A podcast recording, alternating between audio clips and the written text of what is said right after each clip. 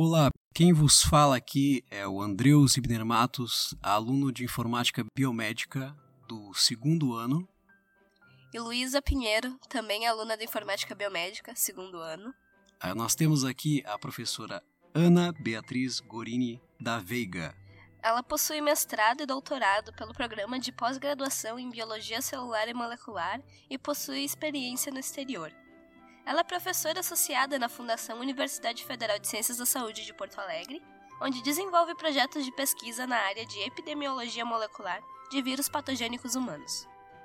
É professora orientadora nos programas de pós-graduação, foi coordenadora e é membro ativo do Núcleo de Inovação Tecnológica da UFSC. É atual vice-presidente do Conselho Regional de Desenvolvimento Metropolitano Delta do Jacuí.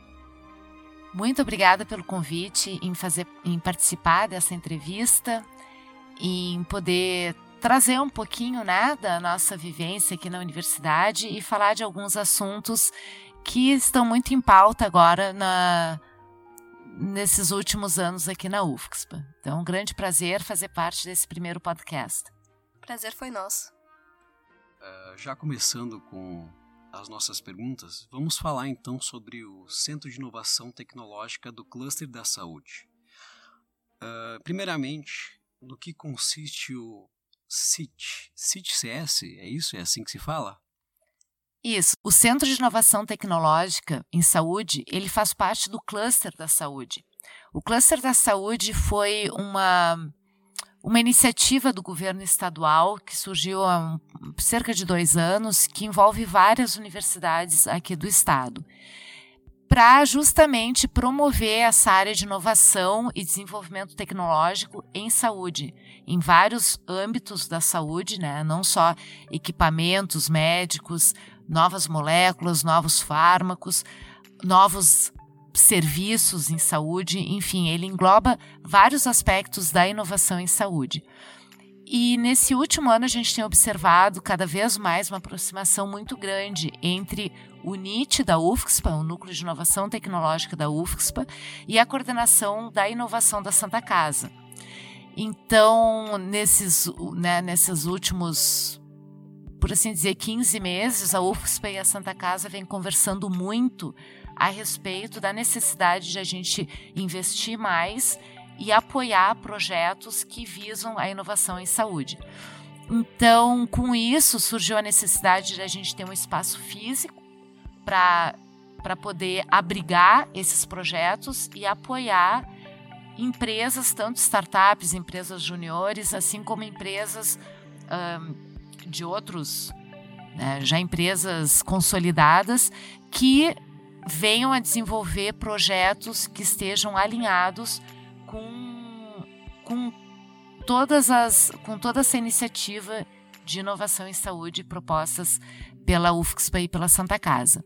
Inclusive, a gente tem agora um apoio, já foi assinado um, um acordo com o Medical Valley, né, lá da Alemanha, que viu nessa nossa nesse nosso quarteirão da saúde que engloba envolve tanto a Santa Casa como a UFSPA um grande potencial para investir em empresas voltadas para as necessidades da saúde. Então, com isso a gente está fazendo uma reforma, né, uma obra bem importante, bem na esquina, que junto ao estacionamento da Santa Casa, onde já tem o centro de simulação. Então, uma parte do centro de simulação vai ser o centro de inovação tecnológica e também um prédio que foi doado agora pela prefeitura para a UFSPA, em que a gente pretende também fazer uma reforma, uma obra grande nesse prédio, para transformá-lo no outro na outra, no outro pedaço assim do centro de inovação. Então essas são as ideias e com certeza o professor Cristiano Bonato Boff, que é o atual coordenador do NIT, vai poder falar mais para vocês sobre isso numa próxima, num próximo episódio do podcast. Maravilha. É... Não, acho que também já ficou bem claro também o que seria, né? É... Eu, já pegando no gancho Quais então seriam as diferenças entre o Núcleo de Inovação, o NIT, e o CITCS? O Centro de Inovação ele envolve tanto a UFSPA como a Santa Casa. O NIT, que é o Núcleo de Inovação Tecnológico e Empreendedorismo da UFSPA, ele é responsável por toda a gestão da inovação, da propriedade intelectual, da, dos contratos e parcerias com empresas da universidade, com empresas com, que visam o desenvolvimento tecnológico.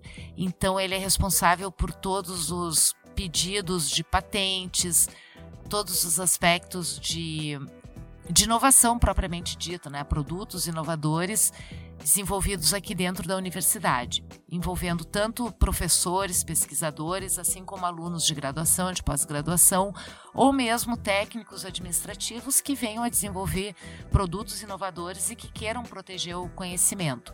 Além disso, né, fora essa parte de propriedade intelectual, o NIT também é responsável, como eu comentei, em apoiar as startups aqui uh, de alunos da universidade, pesquisadores, enquanto que o Centro de Inovação Tecnológica ele vem ser o espaço físico mesmo para para abrigar essas startups que queiram desenvolver ou que, ou que possam propor projetos para o desenvolvimento de produtos de interesse para a e para Santa Casa, para solução de problemas.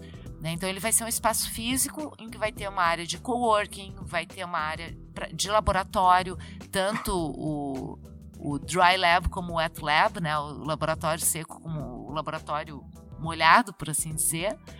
E vai ter também espaço para eventos, então vai ser uma. É, o Centro de Inovação é realmente uma estrutura mais física, enquanto que o NIT é uma estrutura mais administrativa e, e burocrática para gerir todos esses aspectos de inovação. Uh, a senhora agora comentou, mas qual seria a diferença entre um dry lab e um wet lab? Que são esses laboratórios em específico? Bom, então o Dry Lab, como o nome diz, é um laboratório seco. Por exemplo, um laboratório de informática, né, para os alunos fazerem análises de genomas, ou os pesquisadores fazer, fazerem análises em sílico, análise de sequências moleculares, de docking molecular, desenho de protótipos. Também pode ser um laboratório justamente para o desenvolvimento de protótipos, né, digamos, o pessoal que trabalha com órteses e próteses pode ter um espaço para desenvolver esses modelos, enquanto que o Wet Lab é o laboratório em que a gente faz mais uh, análises in vitro ou em vivo. Ou, né, então, por exemplo, para cultivo celular, para técnicas de biologia molecular, para o sequenciamento propriamente dito. Então, como exemplo, né, Digamos que eu trabalhe com um projeto de sequenciamento genômico. Eu tenho a parte do Wet Lab, em que eu vou fazer toda a parte de extração de ácido nucleico, PCR, sequenciamento e depois, né, eletroforese, enfim. E depois eu vou ter um dry lab em que eu vou fazer análise das sequências dos genomas. É, ou, por, ou um outro exemplo, um equipamento médico pode ser desenvolvido num dry lab. Então a diferença principal é essa. É a parte que necessita de experimentos in vitro ou em vivo e a, as etapas que não dependem desses, uh, desses experimentos in vitro ou em vivo. Outra coisa que acho que também acho importante perguntar, mas quais são as conexões que o Centro de Inovação e Tecnologia tem atualmente? Bom, então, como eu já comentei, né, tem uh, essa parceria com o Medical Valley da Alemanha e também agora mais recentemente a UFSPA junto com a Santa Casa lançou um, um desafio que foi o, o Health Dot Idea que, uh, que foi na verdade como se fosse um, um edital ou uma competição em que foram colocados alguns problemas enfrentados principalmente pelo complexo hospitalar da Santa Casa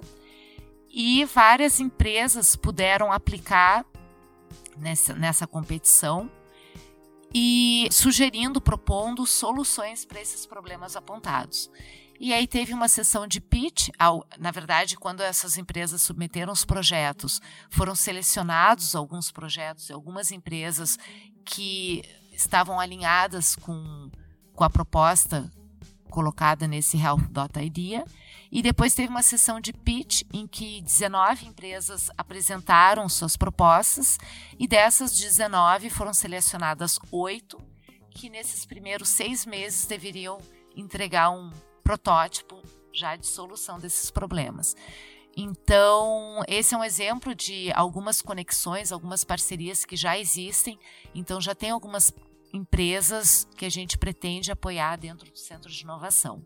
Além disso, uh, tivemos contemplado recentemente, dentro do edital de apoio a polos tecnológicos, do que foi um edital do governo do estado, um projeto de uma professora aqui da universidade, e esse projeto a gente pretende também desenvolver em parceria com o Centro de Inovação.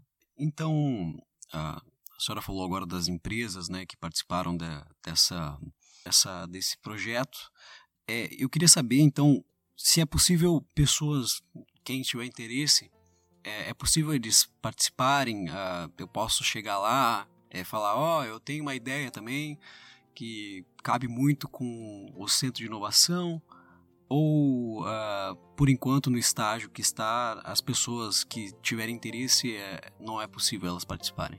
Certamente, o Nietzsche aqui da universidade, ele, a, a ideia é a gente sempre apoiar as startups, né, as ideias dos alunos aqui da UFSPA, né? Porque afinal de contas, quem faz inovação são os pesquisadores e quem está na bancada fazendo pesquisa ou tendo ideias são os alunos, né? Então, uh, todo esse perfil criativo e inovador vem parte dos alunos. Né? Então, a, a intenção maior que a gente tem é receber alunos interessados em desenvolver projetos inovadores e da, né, dentro do possível poder apoiar esses projetos. Claro que a gente está aberto a, a, a, propostas, os alunos podem apresentar suas propostas. Se estiver enquadrado e a gente uh, enxergar a viabilidade nesse projeto, certamente faremos de tudo para apoiar. Ou então faremos uma orientação de algumas coisas que podem ser adaptadas, melhoradas. Então, essa é a intenção, né? A UNIT também servir como orientador desses alunos interessados em atuar em inovação em saúde. E a gente ainda não sabe muito bem como vai funcionar, se a gente vai lançar editais a cada semestre, a cada ano, para as empresas interessadas. Claro, como no início a gente não tem muitas empresas, provavelmente a gente vai estar mais aberto. E à medida que essa, essa procura for aumentando, a gente vai ter que ver como dimensionar o centro de inovação para poder abrigar todas essas propostas. Né? A ideia é justamente isso, é envolver o número máximo possível de alunos e pesquisadores que, que têm como objetivo comum a busca pela inovação na área da saúde. Não só inovação em produto, mas inovação em processos, em serviços, trazendo soluções né, para o que a gente enfrenta aqui no dia a dia. Parece uma ótima ideia. Para finalizar sobre esse assunto, é, quais os planos para o futuro desse projeto? A gente pode já saber alguma coisa assim uh, que futuramente vai acontecer? Bom, então futuramente o que a gente tem mais certo é que a gente vai ter a inauguração do Centro de Inovação Tecnológica um, num futuro muito próximo. Um futuro a médio prazo vai ser a reforma nesse prédio que foi cedido então à UFSPA pela prefeitura de Porto Alegre, onde era a antiga SMIC. E então isso é um futuro a médio prazo. E um futuro a longo prazo é a gente ver esse quarteirão se tornando de fato uma referência em inovação em saúde no país. Né? Então, essa é o, a grande meta, assim, a gente poder ser uma referência e contribuir com para a melhoria mesmo desses aspectos de saúde que eu comentei.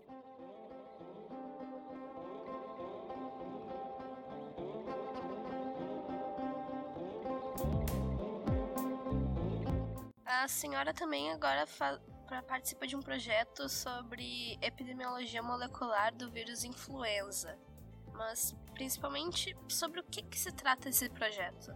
Bom, então é muito bom a gente falar sobre isso nessa época agora, porque a gente está justamente numa transição de estações, né? Saindo do verão e rapidamente o nosso clima aqui é da noite para o dia que chega o inverno.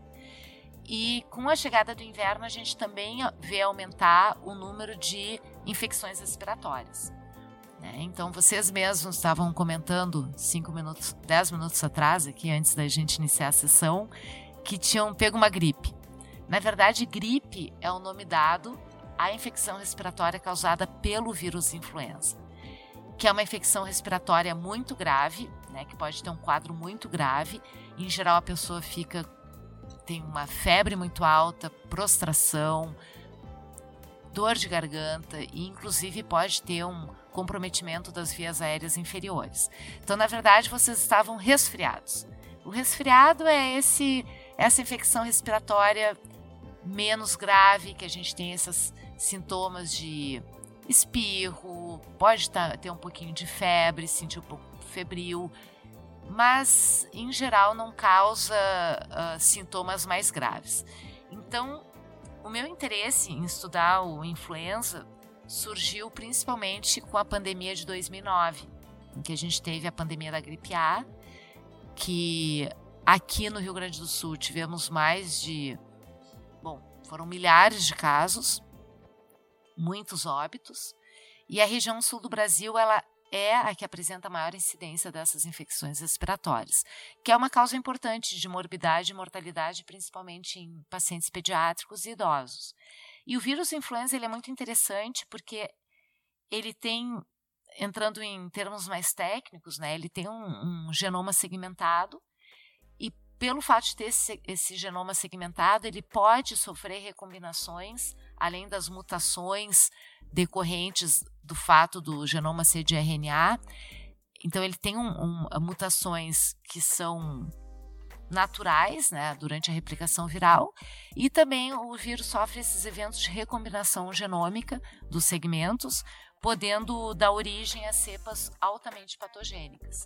Né? Esse surgimento de cepas é que aumenta o risco de pandemias na população. Bom, então o conhecimento sobre o genoma, toda a parte de genoma mesmo, sequências do genoma do influenza é extremamente importante para a gente conhecer as cepas circulantes na, nas diferentes regiões geográficas. A vacina da gripe, que está disponível todos os anos, né, em abril, o Ministério da Saúde lança, aqui no Brasil lança a vacina da gripe, ela é um, desenvolvida com base nas cepas circulantes naquele hemisfério. Então, por exemplo, para o hemisfério sul, a gente tem uma composição da, da vacina que é um, sugerida ou recomendada em abril. Então, por exemplo, para o hemisfério norte, para a estação de influenza 2018-2019, que é quando ocorre o inverno naquele hemisfério, a vacina é lançada em setembro e a recomendação, a recomendação da composição já foi publicada. Aqui para o hemisfério sul, a gente já tem publicada a recomendação da vacina para o inverno de 2018 e a vacina é lançada, né, está sendo produzida e é lançada em abril. Então são composições diferentes.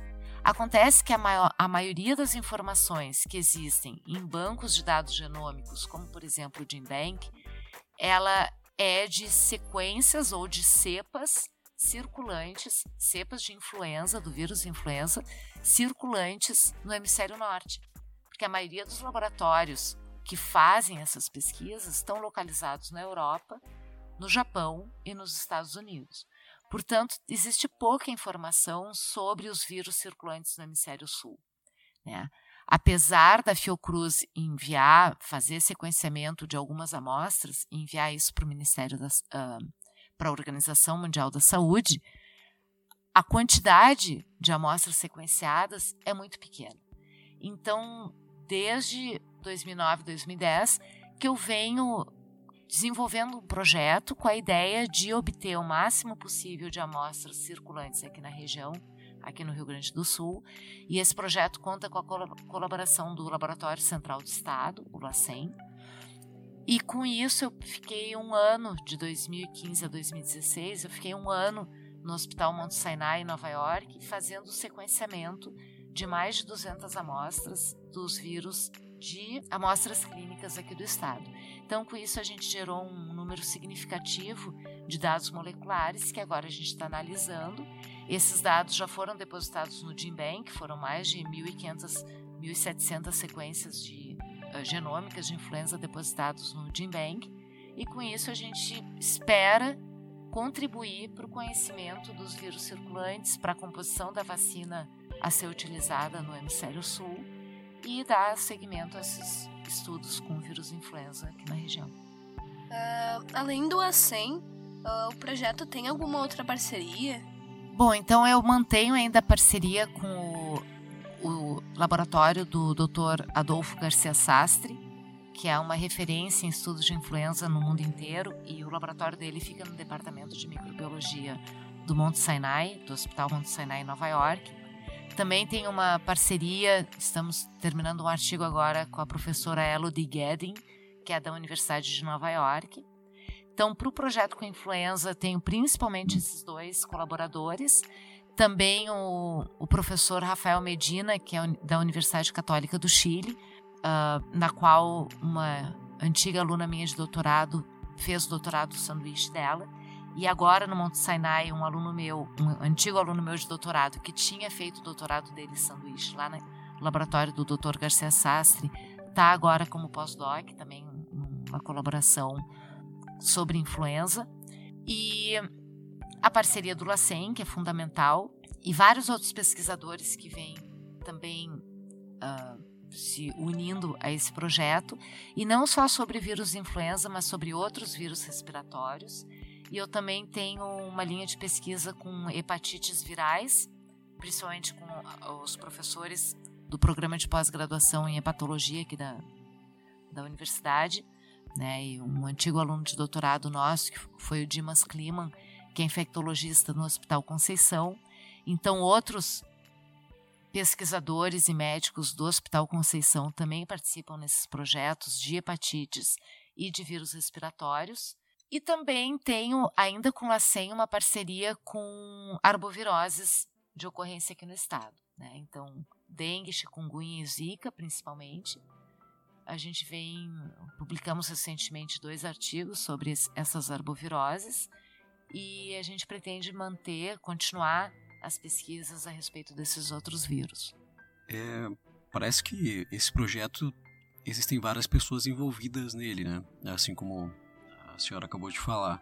É, daí eu me pergunto, é, como é que todas essas pessoas acabaram se envolvendo nesse projeto? Bom, eu também esqueci de, acabei esquecendo de mencionar um parceiro importante que a gente tem, que é o professor Paulo Rê, da, da URGS. O professor Paulo, ele é especialista em virologia veterinária, mais voltado para a área veterinária. Mas sempre teve interesse na parte de virologia humana. Então eu entrei com o braço humano e ele tem ali um, laboratório de virologia de segurança também, que a gente pode, inclusive, fazer os cultivos virais e tudo mais. Então, as coisas vão acontecendo sem a gente planejar muito, né? Então, quando eu tive essa ideia de trabalhar com vírus influenza, eu convidei também um professor aqui da universidade para ser colaborador no projeto. A gente ganhou um edital para poder iniciar a pesquisa com isso. Depois, lendo um artigo da Nature do Dr. Garcia Sastre, eu mandei um e-mail e prontamente ele me respondeu dizendo que estava de portas abertas. Foi assim que eu acabei mandando um aluno meu para lá, para o laboratório dele. E depois eu acabei indo. Com o LACEN foi num evento que a, a Tatiana Gregianini, que é responsável por toda a parte de vírus respiratórios do LACEN, apresentou um trabalho bem na época que eu estava começando a pesquisa com influenza. E aí eu fui conversar com ela, ela se empolgou muito em em fazermos essa parceria, porque o LACEN tem muita amostra, eles têm muitos dados, mas não tem gente suficiente para fazer análise dos dados, para fazer análise mais aprofundada das amostras, né? Porque é um laboratório responsável pela parte de vigilância estadual. Então eles não têm muito tempo para dedicar à pesquisa propriamente dita. Então ah, foi um foi uma parceria que deu muito certo. Eu venho trabalhando com a Tatiana desde então e acabou abrindo portas para estudar outros vírus também que não só o influenza.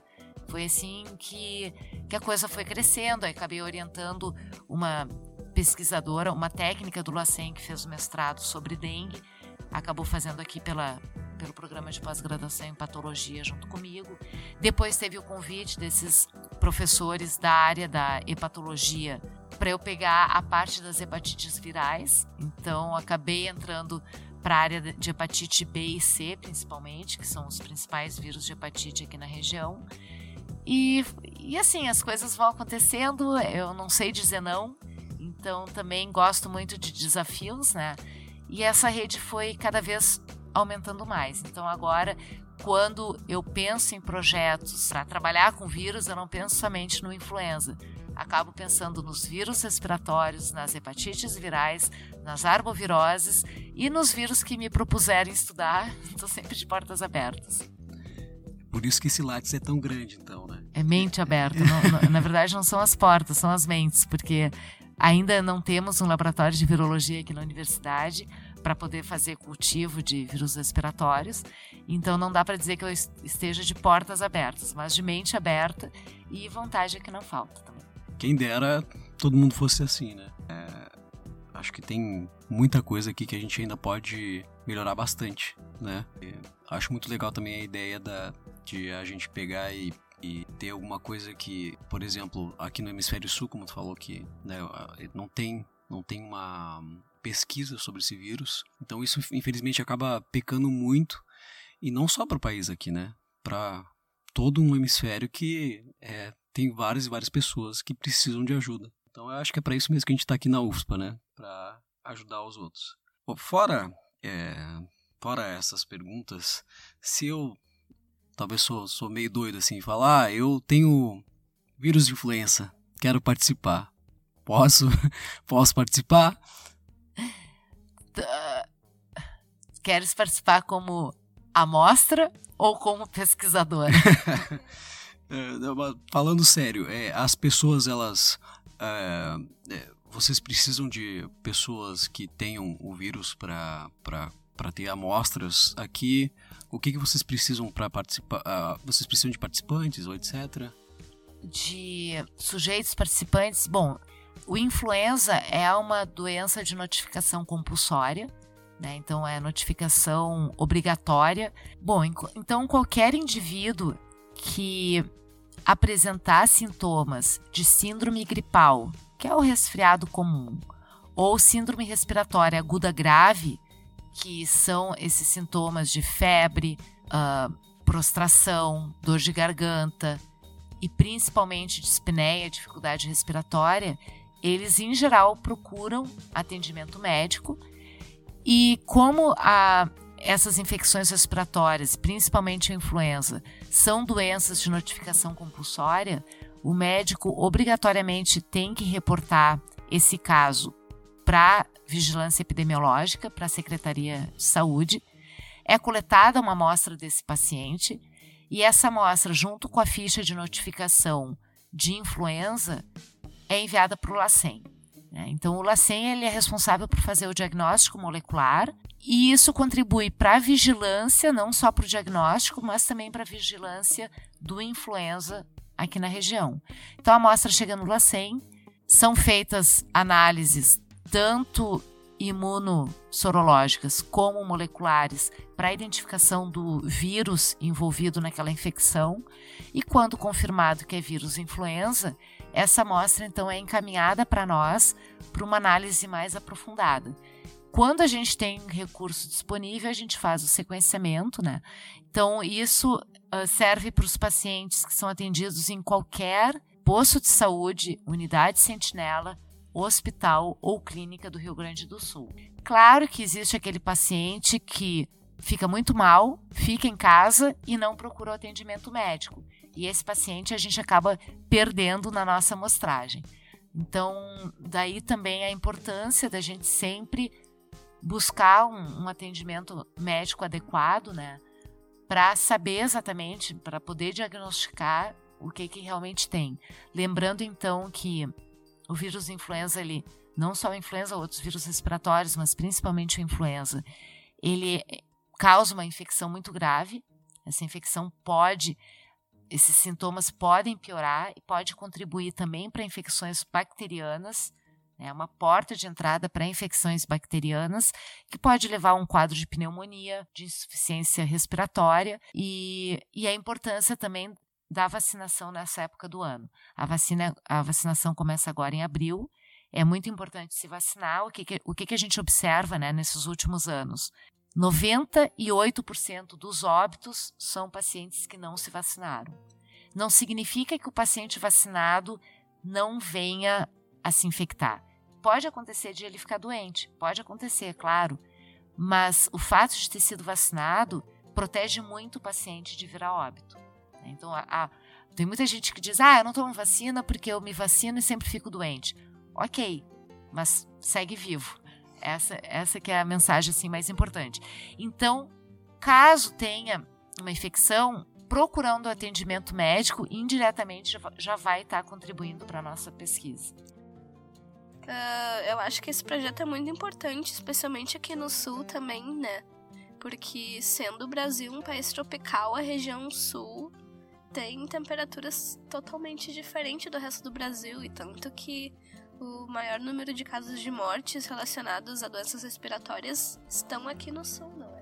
Exatamente. Então, apesar dos. Quando a gente olha os boletins do Ministério da Saúde, na verdade, não do Ministério da Saúde, quando a gente olha os boletins da Organização Mundial da Saúde e vê o panorama do Brasil, não reflete o que a gente tem aqui na, o, o cenário aqui do Rio Grande do Sul. Né? Nós temos um clima totalmente diferente do resto do país. Então é importante a gente mostrar que o, quais são as características uh, da, da, região, né? Da, dessas epidemias que a gente tem aqui na região. Então, por exemplo, quando fala ah, que o Brasil é o país da malária e da doença de Chagas. É generalizar muito, porque aqui na região sul a gente praticamente não vê casos de malária ou de doença de Chagas, né, é, é, são muito menos comuns do que de vírus respiratórios. Outra preocupação grande aqui na região metropolitana, HIV e hepatite C. É, é a capital com a maior, no Brasil, é a capital com a maior incidência de pacientes infectados por HIV e hepatite C é Porto Alegre. Então, novamente, como a gente estava comentando, as infecções respiratórias, toda a região sul, né, Paraná também é muito importante uh, salientar que tem um número significativo de casos e que é totalmente diferente de outros, outras regiões brasileiras. Então, muito bem colocada essa tua observação, né, a importância da gente estudar as doenças que são que, que fazem o Rio Grande do Sul diferente dos demais estados brasileiros a gente falou sobre participação como, como pessoa, como paciente, né? Mas é, e como profissional de saúde? Uh, existem bolsas que vão abrir uh, a partir desse projeto? Uh, o pessoal pode se voluntariar a partir aqui da UFSPA? Bom, então a gente está vivendo um momento no país com um corte grande de recursos para ciência e tecnologia, infelizmente. No momento, eu tenho uma bolsa de iniciação científica para o estudo das hepatites virais. Né? Eu tinha eh, feito solicitação de uma bolsa para influenza, mas, mas não fui contemplada. E o que é totalmente compreensível, visto que a gente tem que dividir os recursos preferencialmente de forma igualitária entre todos os pesquisadores da casa, né? Mas então, de forma voluntária, sim, tem como. Né? Tem como participar desses projetos. A quantidade de dados que a gente tem para analisar é imensa, principalmente na parte de bioinformática. A gente ainda carece de pessoal com uma boa formação na bioinformática para fazer análises de, de sequências, análises bastante complexas de sequências virais. Né? São vários programas de bioinformática que têm que ser utilizados e precisa de um conhecimento maior do que o que eu possuo. E por isso também que a gente pensou né, na, na importância desse curso de informática biomédica para formar profissionais como vocês que vão ter um, um preparo e um conhecimento muito melhor, muito maior do que o da minha geração para fazer esses estudos uh, moleculares de patógenos, não só vírus, mas bactérias, fungos e outros agentes patogênicos. E então tem a possibilidade também de mestrado e doutorado nessas linhas de pesquisa. No momento eu tenho um aluno de mestrado que é formado em computação e que ele vai fazer análise utilizando ferramentas de bioinformática de alguns aspectos do vírus influenza e ele é um aluno do programa de pós-graduação em tecnologias da informação e gestão em saúde, que é um programa novo aqui da, da também. Então, aqueles que tiverem interesse em participar de algum projeto de pesquisa dessas linhas, pode conversar comigo, mandar e-mail. Também é importante lembrar que a gente mais procura são alunos que vistam a camiseta, que tenham tempo disponível, independentemente de ter bolsa ou não. Afinal de contas, acho que todos os pesquisadores aqui, que atualmente são professores, já trabalharam bastante como voluntários em projetos de pesquisa antes de começarem iniciação científica, mestrado, doutorado. Né? Então, à medida que a gente vai conhecendo o aluno e vendo o engajamento, a gente vai batalhando por uma bolsa para esse aluno.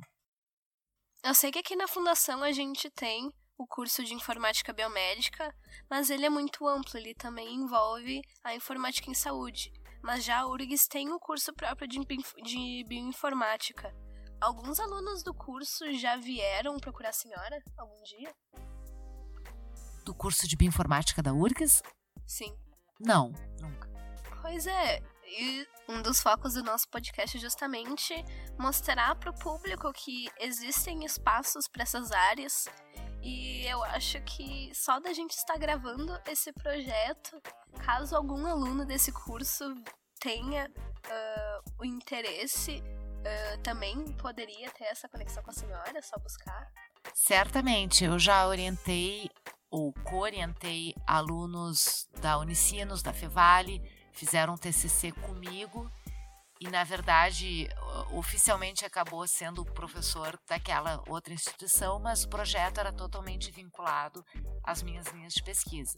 Assim como eu tenho alunos daqui da UFSPA que desenvolvem que são orienta, orientados por mim e que desenvolvem um projeto de pesquisa junto ao laboratório da URGS com o professor Paulo Rê então, alunos da URGS que têm interesse em participar nesses projetos poderiam até se encaixar num desses projetos que eu tenho em parceria já com professores da, da URGS, né? Então, eu acho, eu vejo com muito bons olhos essa parceria entre instituições.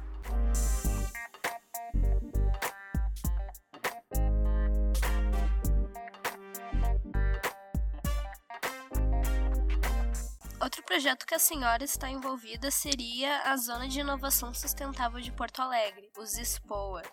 Sobre o que é esse projeto? Bom, o ZISPOA, como comentaste, a Zona de Inovação Sustentável de Porto Alegre, eu não sei bem se a gente chama ele de projeto ou de movimento, ou de espaço físico, que é uma zona, uma, uma região mesmo de Porto Alegre. Ele foi criado numa parceria da Global Urban Development, que é uma empresa de um americano, Mark Weiss, com professores da URGS. Bom, então Mark Weiss, Mark Weiss, ele é um americano que foi contratado pelo governo do estado em 2014 para fazer uma consultoria sobre a sustentabilidade no Rio Grande do Sul. Então, o Mark ele já tem um, uma experiência muito grande. Essa empresa dele, que é a Global Urban Development, atuou muito no Vale do Silício. Ele era professor de Stanford, também da Columbia University. Ele foi um dos responsáveis por criar toda uma, uma região, uma ideia de sustentabilidade em Berkeley, né, junto à Universidade de Berkeley, na Califórnia. Depois ele foi contratado pelo governo do Clinton para atuar também em Harvard e no MIT, sempre com esses projetos de sustentabilidade urbana. E com isso ele veio para o Rio Grande do Sul, a princípio para ficar seis meses, fazendo esse, trabalho de consultoria. E o governo do estado apoiaria então a empresa dele para tentar desenvolver aqui na nossa região essa ideia de sustentabilidade ou desenvolver projetos voltados para sustentabilidade. Bom, aí ele e a esposa dele se encantaram com Porto Alegre e apesar do governo do estado não ter mais apoiado o essa proposta deles, eles resolveram ficar em Porto Alegre. E aí eles foram um, adotados pela URGS, né? Conseguiram um espaço físico para a empresa dele aqui na Faculdade de Engenharia, do outro lado da rua.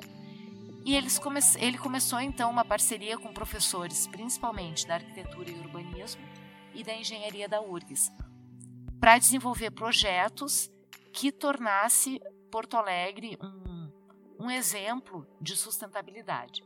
Bom, como faltou esse apoio do governo estadual e também da prefeitura, eles resolveram delimitar uma região, um espaço, né, uma zona aqui de Porto Alegre e deram o nome de ZISPO, Zona de Inovação Sustentável de Porto Alegre.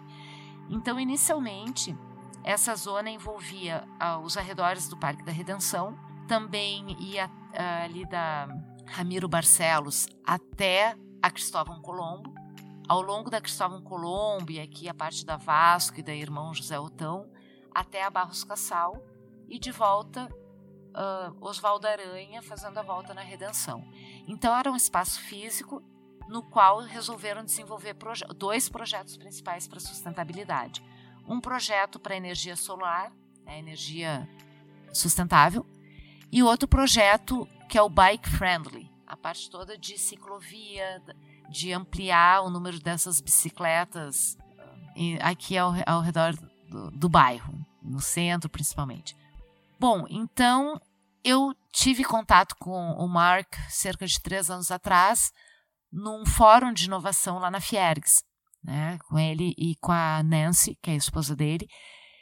E desde então nós participamos de alguns eventos de inovação juntos, quando eu coordenava ainda o NIT. Depois eu fiquei fora do país desenvolvendo meus projetos com influenza.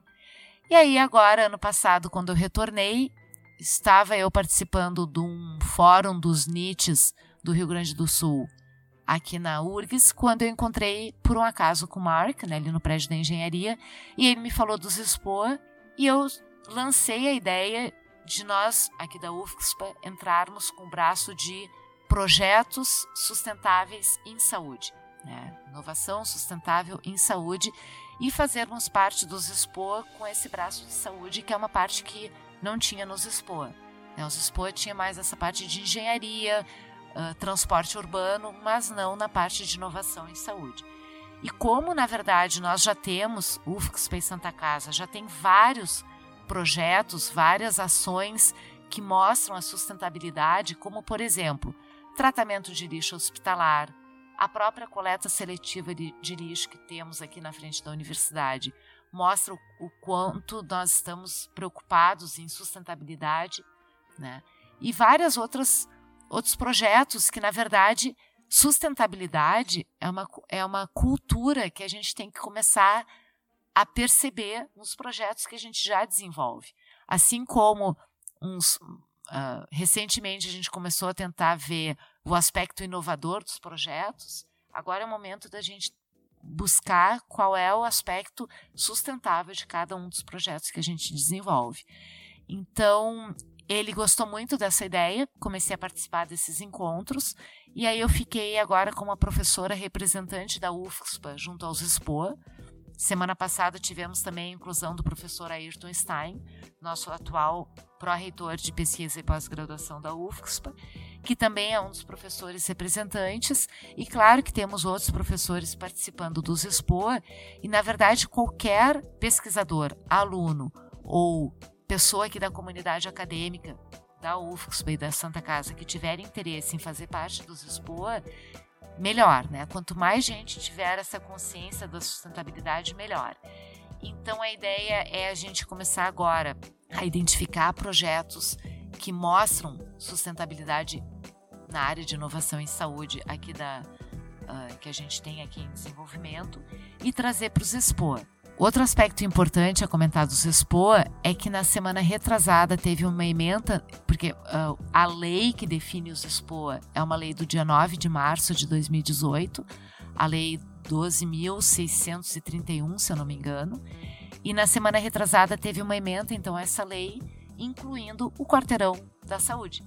Então agora os Expo ele não termina ali na Barros Cassal fazendo a volta na Redenção. Ele engloba URGS, UFSPA e Santa Casa.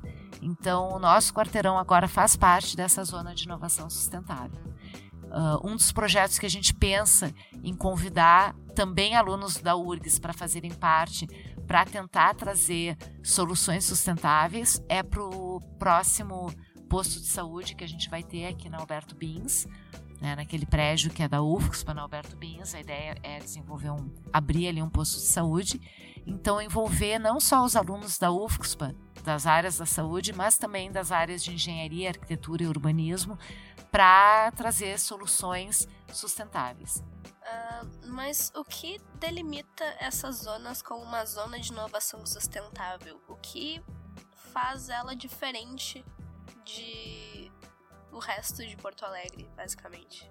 O que façam os projetos que a gente pretende desenvolver aqui. Então, como, é, como seria difícil com poucas pessoas envolvidas agora no início? seria difícil a gente conseguir ampliar isso para todo para toda a cidade, para todo o município ou para todo o estado, foi selecionado no início por esse grupo inicial dos Expo, né, que, que eu ainda não estava envolvida nesse início, foi delimitar uma zona. Bom, a gente tem que começar de alguma forma. Onde é que a gente vai começar? Vamos começar aqui nessa região, no bairro, uh, Bonfim, bairro Floresta, que já tinham ambientes de coworking, já tinham algumas empresas de pessoal jovem com essa visão de sustentabilidade, coworking, pessoal que anda muito de bicicleta, toda a parte de feiras orgânicas, de do Parque da Redenção. Então foi uma forma de delimitar uma zona para iniciar esse projeto. Então a ideia, assim como agora ampliou envolvendo o nosso quarteirão, a ideia é que com o tempo os expôs se tornem uma referência e que possa ser ampliado, né, ou a ideia da sustentabilidade seja ampliada para outras regiões da cidade, do estado e, enfim, de quem quiser adotar essa ideia de pensar cada vez mais de forma sustentável. Então, com isso, como eu comentei, né, os projetos iniciais são para energia renovável, principalmente energia solar e de transporte por ciclovias, utilizando cada vez mais uh, bicicleta e transporte outros meios de transporte público.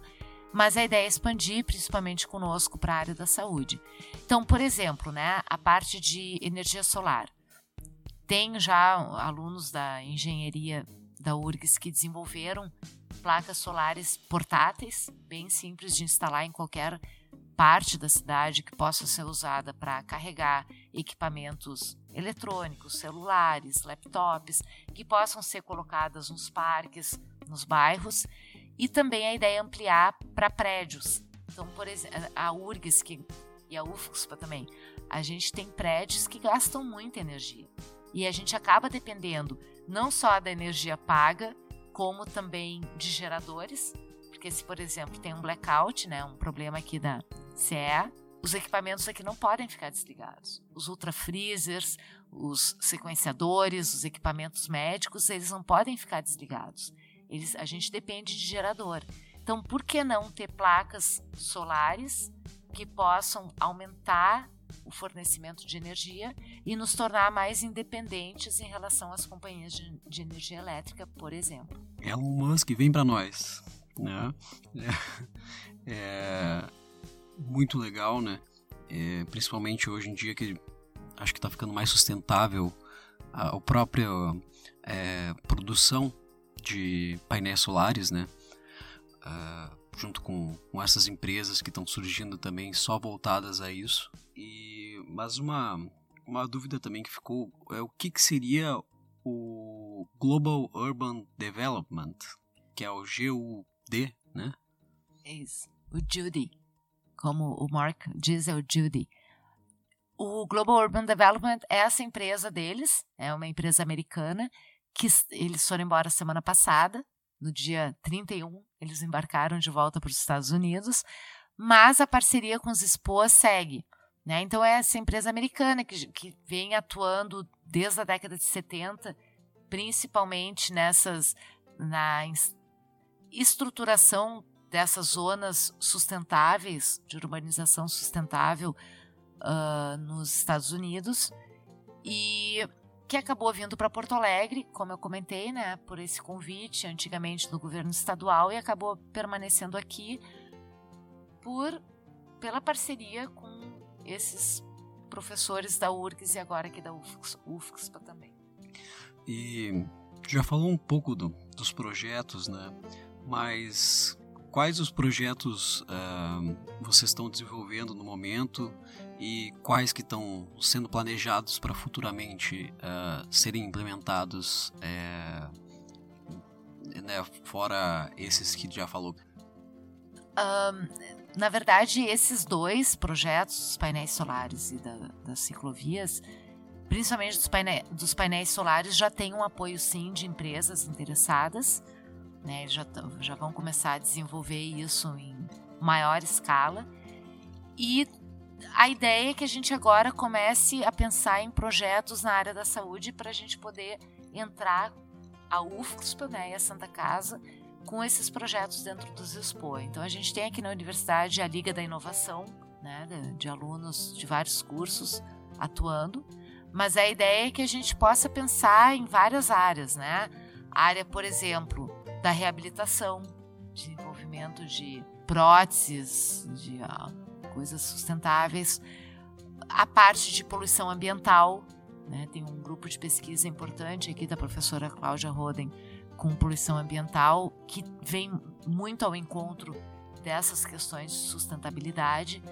E acho que é importante os alunos também proporem projetos que possam contribuir para os expor.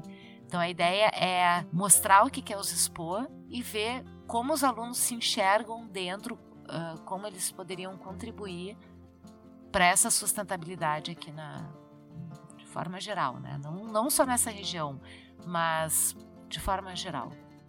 Vocês comentaram que o projeto agora se expandiu agora para a quadra aqui da URGS, da UFIX, para da Santa Casa, mas vocês têm alguns outros planos de expansão dessa zona de inovação sustentável? Eu acredito que a maior vontade é que isso se expanda, né? Que se dissemine.